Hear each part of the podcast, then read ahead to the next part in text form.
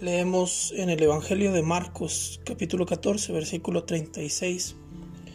Aún Jesús orando en el huerto de los olivos, dirigiéndose a Dios de esta forma.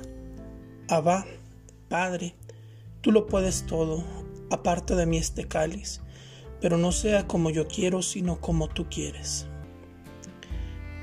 Nos han enseñado que hacer nuestra voluntad es lo que nos libera y que la voluntad de Dios se opone a nuestra, a nuestra propia voluntad y nos oprime.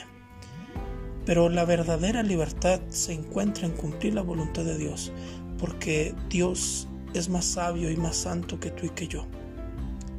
Oremos como Jesús ora, diciendo que no sea como yo quiero, sino como tú quieres.